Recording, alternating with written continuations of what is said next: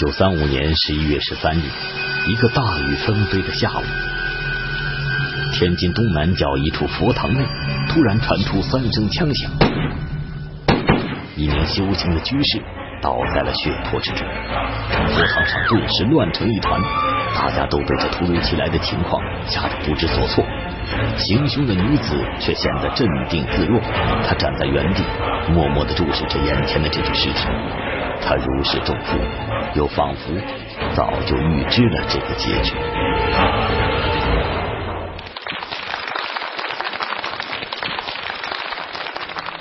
发生在天津居士林佛堂上的这起刺杀案，可谓是疑点重重。首先是刺客的武器，我手里的这把枪与佛堂刺杀案里面所使用的手枪是同一种类型，当然这不是真的。美国产的勃朗宁手枪性能优越，在当时可以说是相当先进的武器了。好像除了像蒋介石这样地位显赫的高官政要有资格佩戴之外，只有特务用来刺杀重要目标的时候才用得上。显然，这名女子并不是什么高官政要，难道她是一名训练有素的特工？其次啊，按照我们一般人的理解，这修佛之地清心寡欲，与世无争，一名手无寸铁的修佛之人，怎么就成了刺杀对象了呢？而且惨死在佛堂之上。最最奇怪的是，如果是特务暗杀，为什么这名女子行凶之后，她没有离开，而是待在原地不动？这一切反常态的举动背后，又有着什么样的隐情呢？今天，让我们一起来探寻这桩离奇的佛堂血案与这名神秘女子背后的种种不可思议的绝密方式。电影中这个气质儒雅、面容清秀的女子，就是佛堂血案的主角施剑翘。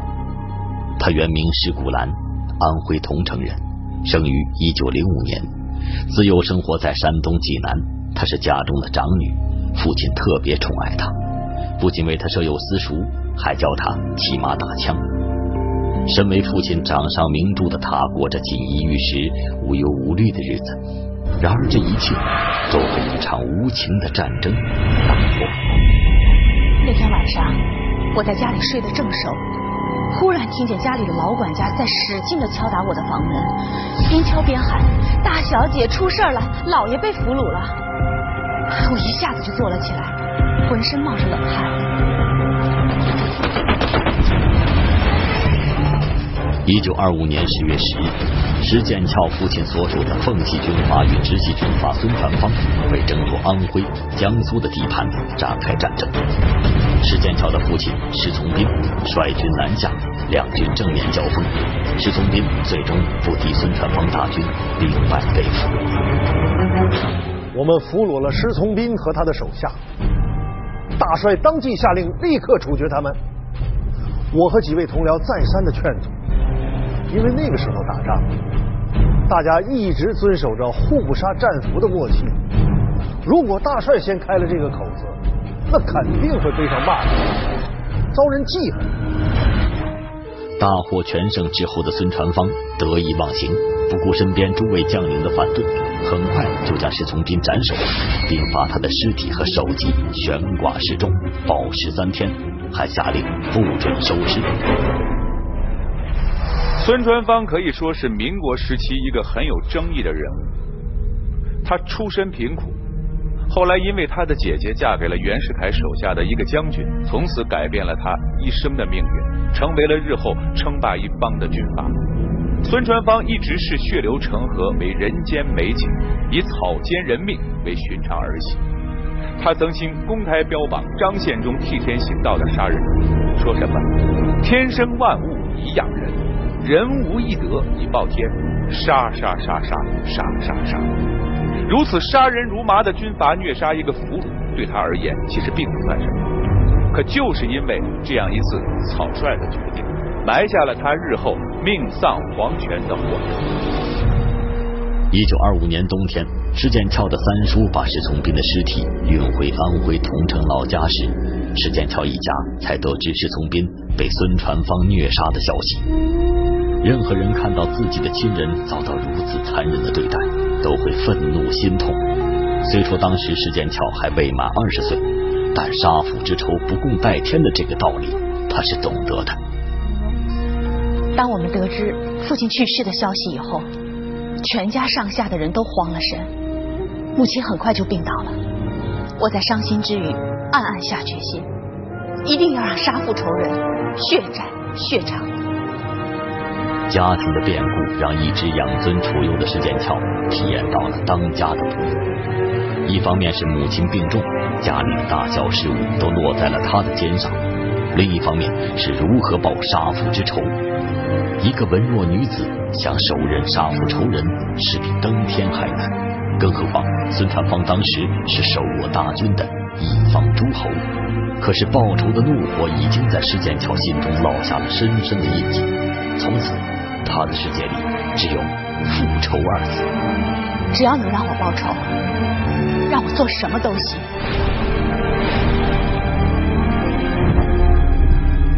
复仇心切的石剑鞘一直都在寻找复仇的机会，可自己只是个弱女子，空有满腹怒气，却毫无办法，只能把报仇的希望依托在家里的男人身上。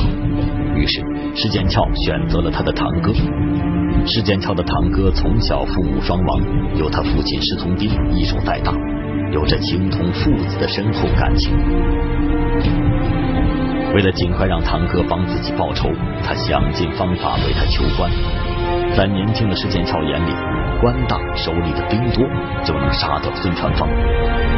此后，他的堂哥一路从团长荣升到了烟台警备司令。正当石剑翘认为复仇的大好时机已经来临时，却遭受了当头一击。当我哥成为烟台警备司令以后，我觉得时机已经成熟了。所以我写信给他，催促他尽快完成复仇计划。可是我万万没有想到，他居然跟我说他不想复仇了。他怎么可以这样背叛我们？他怎么可以如此的忘恩负义？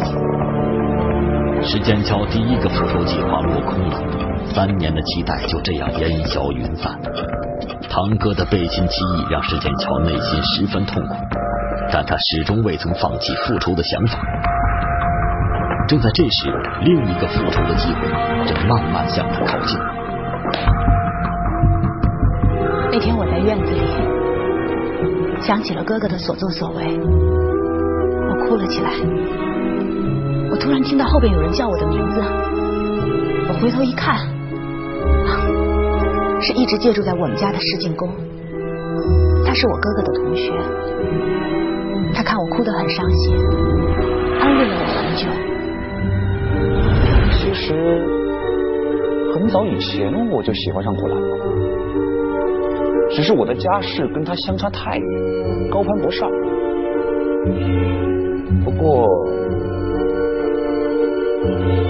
不过他现在已经不是以前的大小姐了，遭遇了那么多事儿。他现在的心肯定是特别脆弱，特别需要人关心。我觉得我的机会来了。他跟我说，他以前也受过我爸爸的栽培，这件事情他也很痛心。他说他一定会尽全力帮我报杀父之仇。我很感动，觉得他是个好人。古来他现在满脑子都是报仇的事，只要我说我愿意帮他报仇，他肯定对我有好感。接下来就是我怎么说服他嫁给我。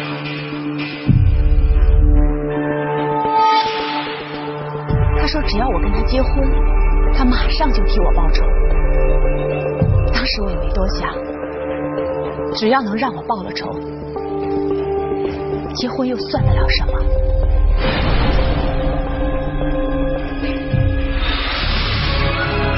复仇心切的石剑桥不顾家人的反对，很快就嫁给了这个自己不甚了解的男人，以一生的幸福来换取为父报仇的第二次机会。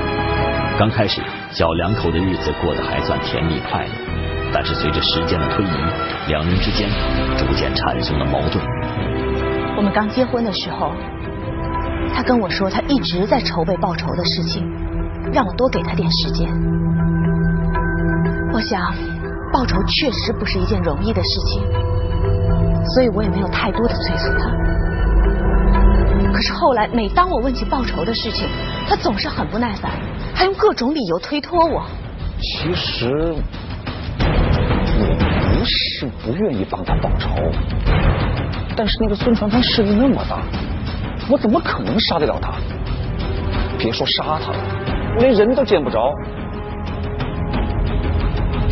当初娶她，还不是觉得她的家世背景对我升官发财是有帮助的？可是现在看来，也没什么用。哦，最后还因为他，我得罪了孙传芳，那还能有我的好？我不顾一切的跟他结了婚，还给他生了两个孩子。可是他再也不提报仇的事情了，也不准我提。我现在才意识到，就没有想过要帮我。男人就是靠不住。在看透了丈夫施进宫后，石剑桥写下了一封简短的离别信，就带着孩子离开了那个昔日的家和曾经山盟海誓的丈夫，回到了天津。七年的婚姻生活永远埋葬在了过去。此时的石剑桥，在经历了十年的含金隐忍之后，明白了一个道理：痴心愿望求人助，结果仍需自出头。一个亲自复仇的计划，在他心里悄悄的露出了萌芽。这双鞋就是当时社会女性普遍穿的鞋子。当时的女性在四五岁的时候就开始裹脚缠足，人为的将脚骨扭曲变形，等成年之后也就只能穿得了这么大小的鞋子了。施剑翘出身名门，自然也和大多数女性一样需要裹脚缠足，而这一双小脚成了施剑翘复仇之路上的最大障碍。平时走路还好，但是走的时间长一点、快一点就会疼痛难忍，还谈什么报仇？于是，施剑翘回到天津的第一件事儿，就去了一家私人医院做放足手术。说放足手术啊，是一种极其残忍的手术，每次就只能拉伸一根脚趾，打断之后再重新接上。据说其痛苦程度是生孩子的十倍。当时很多名门千金都尝试过这种手术，都受不了这种罪，最后都半途而废。可是施剑翘每次治疗都能准时到达，而且无论多疼都从未吭过一声，连医生都对他的坚强深感佩服。恢复了正常双脚的施剑翘，下一步计划又将是什么？九一八事变后，四十七岁的孙传芳开始隐居天津，而施剑翘也从报纸上得知了杀父仇人孙传芳到达天津的消息。我从来都没有见过孙传芳，即便我知道他的下落，可是我也分辨不出他是谁啊。所以，现在最重要的就是知道孙传芳到底长什么样。那个年代不比现在。要想在偌大的天津卫寻找到一个人的行踪，简直如同大海捞针。石剑翘每天早出晚归，打听杀父仇人孙传芳的踪迹。时间在流逝，复仇仍然毫无进展。正当石剑翘一筹莫展的时候，命运第一次向他伸出了援手。那天我去接儿子放学。在幼儿园门口呢，看见一辆豪华的小轿车来接一个小姑娘，周围的家长都指着那个小姑娘在低声议论。我无意间呢，听到一位家长说，那个小姑娘就是孙传芳的孙女。我当时眼睛就亮了，马上记下了车牌号码。石剑桥顺着这条线索，很快就在幼儿园老师那里打听到了孙传芳的住址——法租界第三十二号门牌。可当石剑桥满心欢喜的找到这个住址时，却发现孙家外面挂着出租的牌子，已经人去楼空。我忽然想到一个办法，既然房子要出租了，那我可以装成要租房的人，打听一下房主搬到哪里去了。或许能有些线索。石剑翘走进孙府，空荡荡的房子里只有一个留守的副官。刚开始，副官并没有正面回答他，后来见他真心想要租房，又是一个普通妇女，于是便告诉他，原房主已经前往英租界。哎，说到赵副官，那是大帅的贴身秘书，常年跟随在大帅的身边，怎么可能连这么点警惕性都没有呢？随便把大帅的行踪告诉给陌生人，不可能。所以这事儿啊，在我看来有点蹊跷。终于知道了孙传芳的住处，石建桥心里踏实了些。毕竟自己离杀父仇人更近一步了。可是又有新的问题困扰着他。第一，如何接近孙传芳？自己连他长什么样都不知道。第二，要刺杀孙传芳，最好的武器就是枪。可是从哪里能弄到一支得心应手的枪呢？第三，万一自己行刺时遇到危险，母亲和孩子又该如何安置呢？当时我想，只要我有钱，枪我在洋行可以买到。但是我一个单身女人去洋行买枪，难免会引起别人的注意。要是惹出不必要的麻烦，那就糟糕了。所以我想，先把母亲跟孩子的事情处理好。石剑翘为了安置母亲和两个孩子，特意去南京拜访自己的表弟石忠杰。石剑翘到了表弟家的那天，正巧看见他在把玩一把崭新的勃朗宁手枪。石剑翘看到这支小手枪，简直是如获至宝。可是对于那把勃朗宁手枪的来历，孙传芳的部下杨文凯很是怀疑。这个勃朗宁手枪，那可是身居要职的高官，或者是执行特殊任务的特工才会有。啊，如果是购买，那个途径也是要受到严格把控的。可是施剑翘的弟弟，他是怎么弄到这种枪的？施剑翘把母亲和孩子托付给弟弟照看，带着那把勃朗宁手枪返回了天津。他找到了孙家，但孙家守卫森严，房子周围都是高高的铁丝网，就连只苍蝇恐怕也难飞进去。自己又怎么可能在这里刺杀得了孙传芳呢？思来想去，施剑翘只能放弃在孙家自杀的想法。一九三五年九月十二日，苦苦等待十年之久的施剑翘，在法租界大光明电影院门口第一次见到了自己的杀父仇人。我终于发现了孙家汽车的踪迹，我来回看了好几遍车牌号码，才确定。这个时候，一对夫妻走向了这辆汽车，我死死的盯着这个男人，心脏砰砰跳得厉害。我想，他就是孙。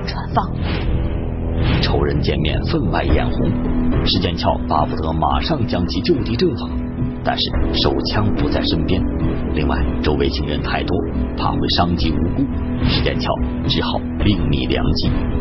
自从见过孙传芳本人以后，我总是彻夜难眠。我总是在想，我到底怎样才能杀了他？电影院跟他家都不是理想的行动地点，又能在哪里杀了他？一九三五年农历九月十七日是石从斌遇难十周年的忌日，施剑翘一早来到日租界的观音寺为父亲烧纸念经。当时寺庙里香客寥寥无几，显得格外冷清。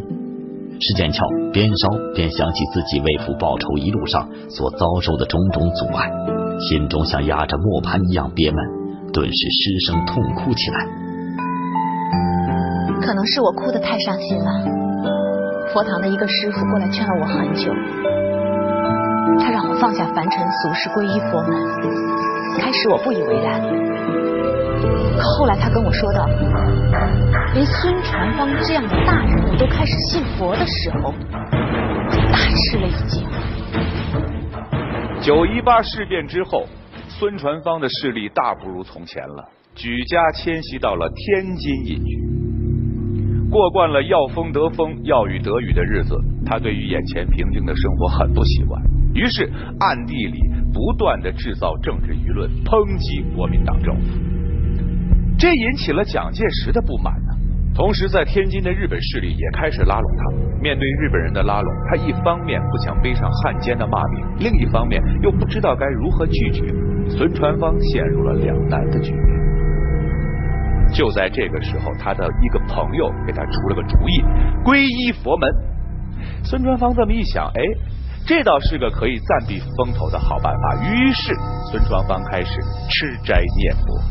皈依佛门之后的孙传芳开始到处宣扬“英雄到老终归佛，名将还山不言兵”的思想，还让家人在盛夏的时候家门口放置绿豆汤，免费供应过往行人，消暑解渴。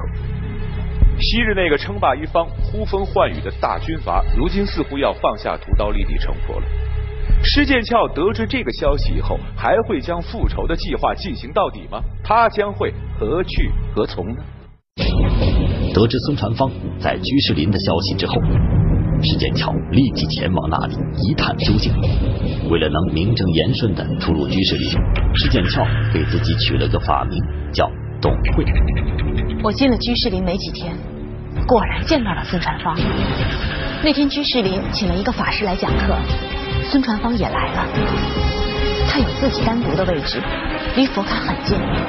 我跟别的居士打听了一下，他每个周三都会来，而且都在这个位置。我仔细观察了一下位置，琢磨了好几个在开枪时不会伤到别人的方法。仇人近在咫尺，石剑桥再也按耐不住心里熊熊的复仇之火，他决定尽快实施自杀。为了确保万无一失，石剑翘量身定制了一件大衣，方便携带手枪。另外，为了不让别人误以为自己是杀害无辜的恶徒，石剑翘准备了一份告国人书，并将为父报仇的事情印刷了六十几份传单。所有的工作都准备好了，直等那一天的到来。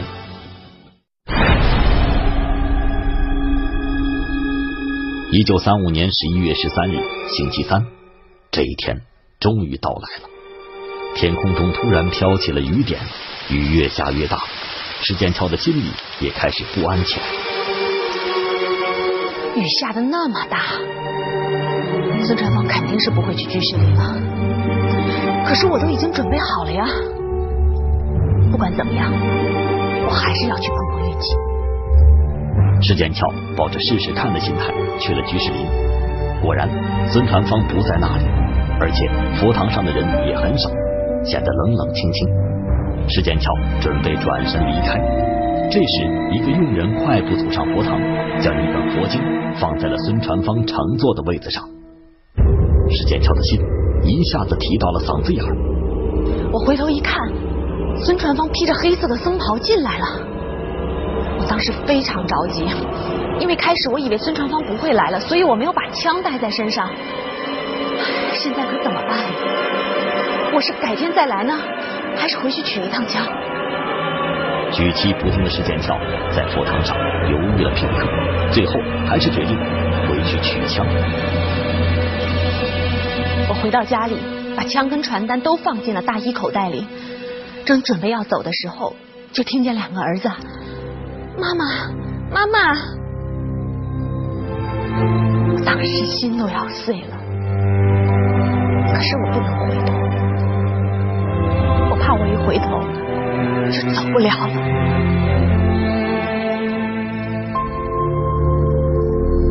石建桥很快回到了佛堂，可是发现他计划好的座位已经被别人占了，失去了最好的行刺位置。石剑桥有点慌神。别人坐了我的位置，我只好移到离孙传芳较远的位置。可是，在这里开枪的话，很可能打不到孙传芳，还会伤到别人。我想了很久，突然发现旁边有个火炉。石剑桥小声对身边的居士说：“火炉太热，烤得很难受。”他想挪到靠前一点的位置。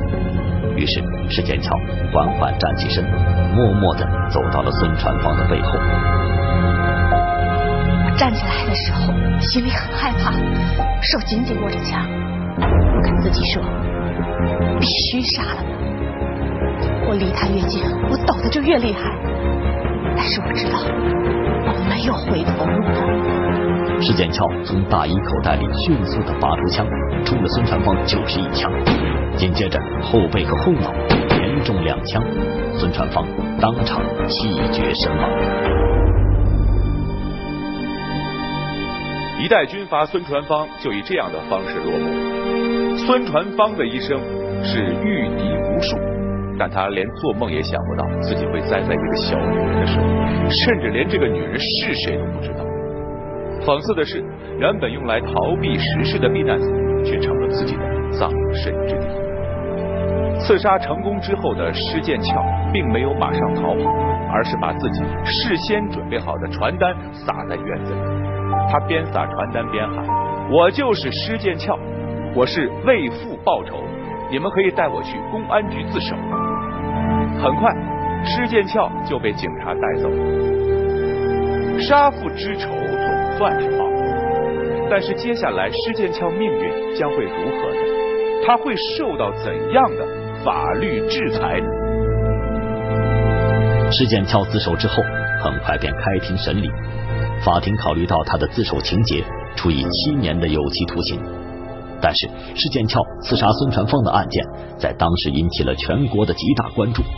很多社会团体和政党要员都认为，施剑翘刺杀罪恶累累、劣迹斑斑的大军阀孙传芳，奇志可嘉，其情可悯，应当给予特赦。大帅以前总是批评蒋介石，而蒋介石呢，一直也把大帅视为眼中钉。这次正好有人替蒋介石拔了这个钉子，这不正中了他的下怀？依我看。蒋介石真有可能顺水推舟，把施剑翘给放了。在法庭上，法官曾反复追问施剑翘，幕后是否有共犯或者有人支持他。施剑桥答道：“这件事情从头到尾都是他一个人策划的，没有任何人暗中帮助。”然而，孙传芳的老部下杨文凯则认为石剑翘在撒谎。石剑翘行凶后没有逃跑。而是待在原地让警察抓，哼，这件事儿未免太反常了吧？难道他就不怕法律的制裁？在我决定要杀孙传芳的那天，就没打算活着回去。既然现在杀父之仇已报，我也没有什么好牵挂的。逃跑对我来说没有任何意义。一九三六年十月十四日，施剑翘刺杀孙传芳一案终于尘埃落定，施剑翘最终得到国家特赦，重获自由。施剑翘被赦免不久，抗日战争就爆发了。他随即奔赴南方，先后辗转长沙、重庆等地，为抗日将士筹措慰劳品，并兴办小学，做了不少有益于国家和人民的工作。一九五二年的十月十七号。是施从斌过世二十一周年的忌日，施剑翘来到苏州灵岩山的寺庙为父亲做法事，伴随着袅袅佛音，他似乎想通了一切，决定遁入空门，成为了真正的佛门弟子。从此之后，施剑翘不仅被冠以侠女、烈女等各种头衔，成为各种演绎故事里的女主角。王家卫导演拍摄的电影《一代宗师》里面，宫二的原型就是她。这位民国女侠的一生都极具传奇色彩。今天我们就请到了施剑翘的孙女施昭来，有请。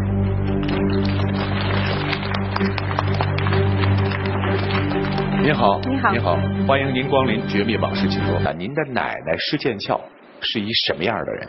我跟她生活了有两年吧，她性格特别刚强，但是呢心地很善良。呃，喜欢那个交朋友。那您的奶奶枪杀了孙传芳，据说是有国民党在背后的支持，情况是这样的吗？不是，奶奶说过吗？不啊，绝对不是，听奶奶说过，她就是完全是自己给父亲报这个仇。他为了就是说明这个这个事情吧，他还自己那个在六三年的时候，就是写了一个说明。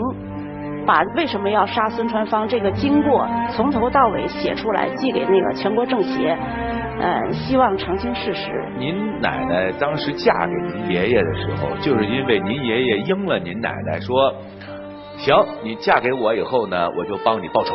对呀，就是奶奶的堂哥呀，曾经要替奶奶报仇来着。嗯。后来就是他没呃没做这件事儿。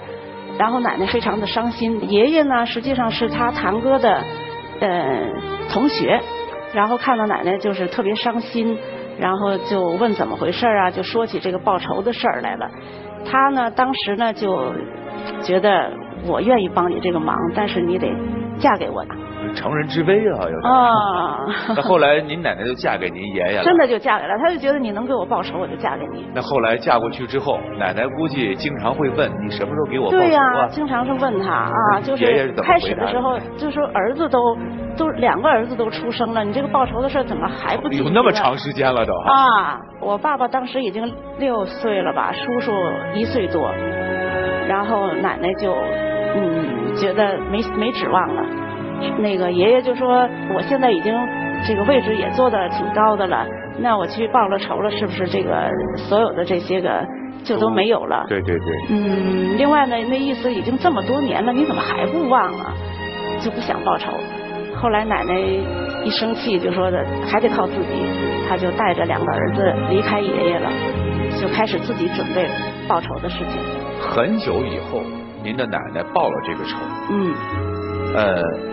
有原谅过您的爷爷吗？不原谅，因为后来爷爷作为这个战犯关起来了，在这个过程当中吧，那个爷爷就突发脑溢血去世了。后来那边的工作人员就把爷爷的遗物整理了两大包给奶奶寄过来，奶奶连看都没看，然后就退回去了。本身两个人的感情应该还算可以，因为都有两个小孩了嘛。就是因为报仇这事儿，让两个人就形同陌路了。对。那就是说，他一开始奶奶就是指望他报仇，报仇不成他就不行了。指望不了别人，我就自己来了。那也就是说，您的奶奶到后来就一直没有原谅您的爷爷。是，没有原谅。那尊昭女士，感谢您的光临，请在绝密往事的梦想树下留下您的记忆。好，历史不能改变，请别挂在梦想树上。历史之所以有温度，是因为有亲历者；往事之所以有记忆，也是因为有亲历者。再次感谢各位收看《绝密往事》。下周再见，谢谢您。一九一三年，国民党代理理事长宋教仁被刺身亡，上海报纸却出人意料的刊登了两张遗照，两张遗照引发国民政府大震荡，凶手落网，案情却更加扑朔迷离。一封电报牵出三个民国大腕，究竟谁才是暗杀宋教仁的真凶？三个民国有头有脸的人物，他们会是杀害宋教仁的真凶吗？